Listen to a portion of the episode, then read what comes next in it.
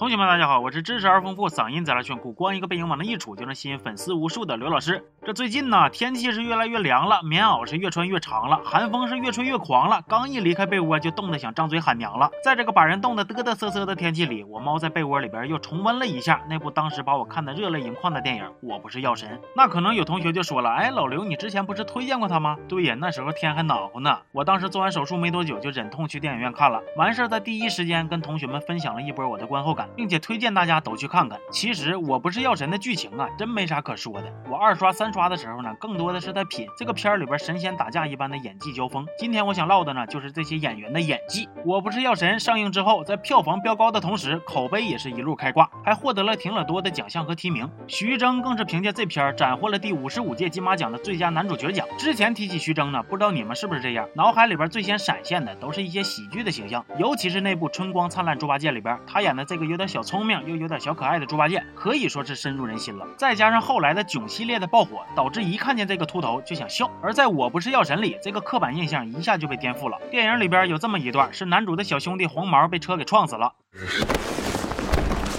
松手！他才二十岁，他就想活命，他有什么罪？走开！你说话！走！你说话！他有什么罪？他有什么罪？放开他！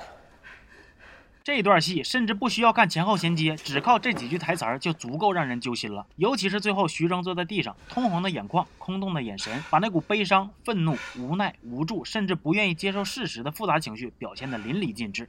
在这部电影里，徐峥并没有被他呈现出来的固有的喜剧形象所束缚。对于他有头发这件事儿，电影院里观众的表现也是：第一秒可能会笑场，第二秒立马就被带入戏。除了徐峥，还要提一个在这届金马奖获得提名的男演员，在《药神》中饰演黄毛的张宇。黄毛在这部电影里基本上没啥复杂的表情，台词儿也是惜字如金。甚至在一场他们几个怒怼假药贩子的戏上，黄毛也是能动手就别吵吵，上去就是一顿暴锤。出生于八二年的张宇饰演二十来岁的黄毛，为啥就没感觉有违和感呢？是是因为他长得年轻吗？是的，呃，占一方面吧。而更主要的原因是他演出了那种带着愣劲儿、有点一根筋的年轻小伙的那种少年感。一个离家多年、患有白血病、对朋友特别仗义、遇事儿习惯先动手再动脑子的小青年，被他完美的演出来了。看完之后，你记住的始终都是那个鲜活的角色，而不是张宇这个演员。就这种演谁像谁的，不止张宇，还有片子里饰演靠跳钢管舞维持生活、给孩子治病的单亲妈妈谭卓。之前我推荐过辛运坤导演的电影《爆裂无声》，谭卓在其中呢饰演的是一个患病的农村妇女，而暑期热播的电视剧《延禧攻略》里边，谭卓则饰演的是嚣张跋扈的高贵妃。我头回知道这仨角色都是他演的时候，都震惊了。万万没想到啊！让我万万没想到的还有王传君，他片中饰演的是白血病人吕受益，可以说是推动剧情的关键人物。不过在这之前，观众对他印象最深的还是《爱情公寓》里边关谷的角色。所所以呀，一旦观众看到王传君这张脸，直接跳戏到关谷神奇，可想而知场面会有多尴尬。但是并没有，从他第一次见到男主程勇摘下口罩的那一刻起，他就是吕受益，一个有点小家子气、没什么钱还想活下去的白血病人。让我印象比较深刻的是电影中间程勇决定不卖药了那段，大伙都走了，就剩吕受益了。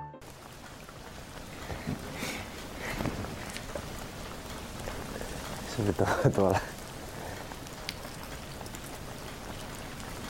滚！吕受益的表情从谄媚的笑到憋屈的哭，太揪心了。另外，还有像周一围饰演的警察面对那些病人在法与情之间纠结的情绪，杨新明饰演的牧师，以及王艳辉饰演的假药贩子张长林等等，都贡献出了教科书般的演技。因为你甚至很难相信，牧师和无人区里的加油站老板是同一个人，假药贩子和烈日灼心里的杀人犯是同一个人。上边提到的角色戏份都不算少，咱们再看一眼配角是怎么展现演技的。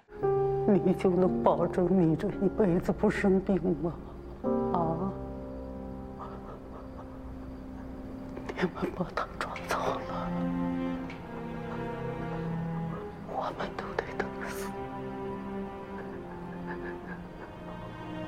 我不想死，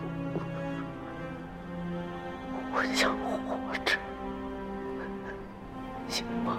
一部电影好不好看是由多个因素决定的，而演员的演技是能够较为直观的传递给观众的重要信息。对观众而言，可能都说不出到底哪儿演得好，但就是觉得看着爽、得劲儿，演的真是这个意思，这就够了。我看网上火起来一句话呀，说好演员的春天到了。说实话，最近的一些国产电影的上映，让我确确实实的感受到了努力认真的演员值得褒奖和赞美。行了，这期就说到这儿了，我是刘老师，咱们下期见。